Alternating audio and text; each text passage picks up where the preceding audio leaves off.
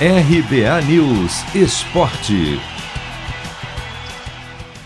Liderado por Gustavo Scarpa e William Bigode, Palmeiras vence a segunda seguida e sobe na tabela no Brasileirão. Com os 2 a 1 deste domingo em casa sobre o América, o Verdão agora é o quarto colocado com 10 pontos contra 12 do líder Atlético Paranaense, que tem uma partida a menos. O duelo deste domingo, válido pela quinta rodada, não foi nada fácil. O Palmeiras fez um primeiro tempo horroroso.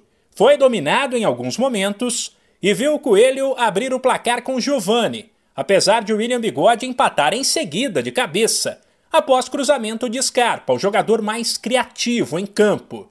Já na segunda etapa, aí sim o Verdão acordou, foi para cima, teve postura de time grande e criou várias chances. Mas o gol da virada saiu somente aos 50 minutos quando Luiz Adriano cruzou e o William, de novo, mandou para as redes.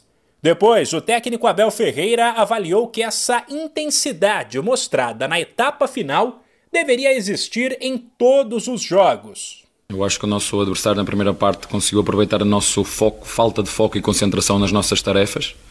Portanto, eu tenho que admitir que demos 45 minutos de vantagem ao nosso adversário. Eu digo isto muitas vezes aos nossos jogadores Aqui no Brasil os jogadores são muito bons tecnicamente de todas as equipas.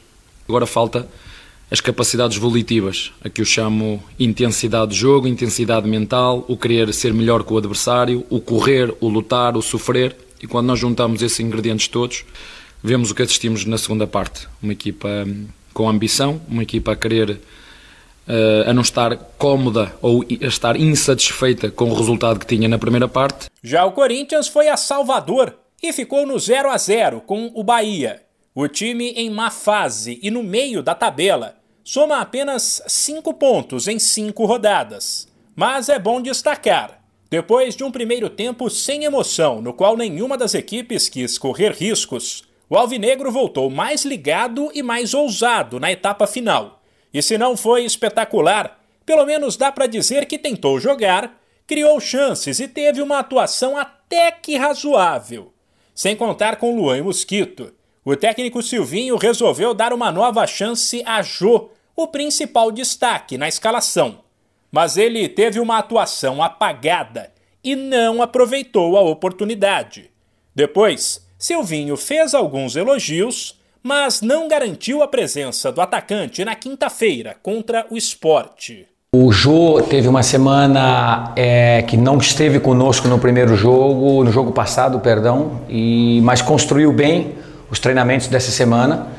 É, chegou em condições para o jogo, um atleta que é, nós reduzimos um pouco a área de atuação ali dele, fez muitas retenções para a gente, algumas bolas aéreas ele conseguiu ganhar, é, tem altura, aumenta essa, essa a nossa altura, aumenta é, a condição de ganhar uma segunda bola no campo adversário, já que ele consegue ganhar essa primeira.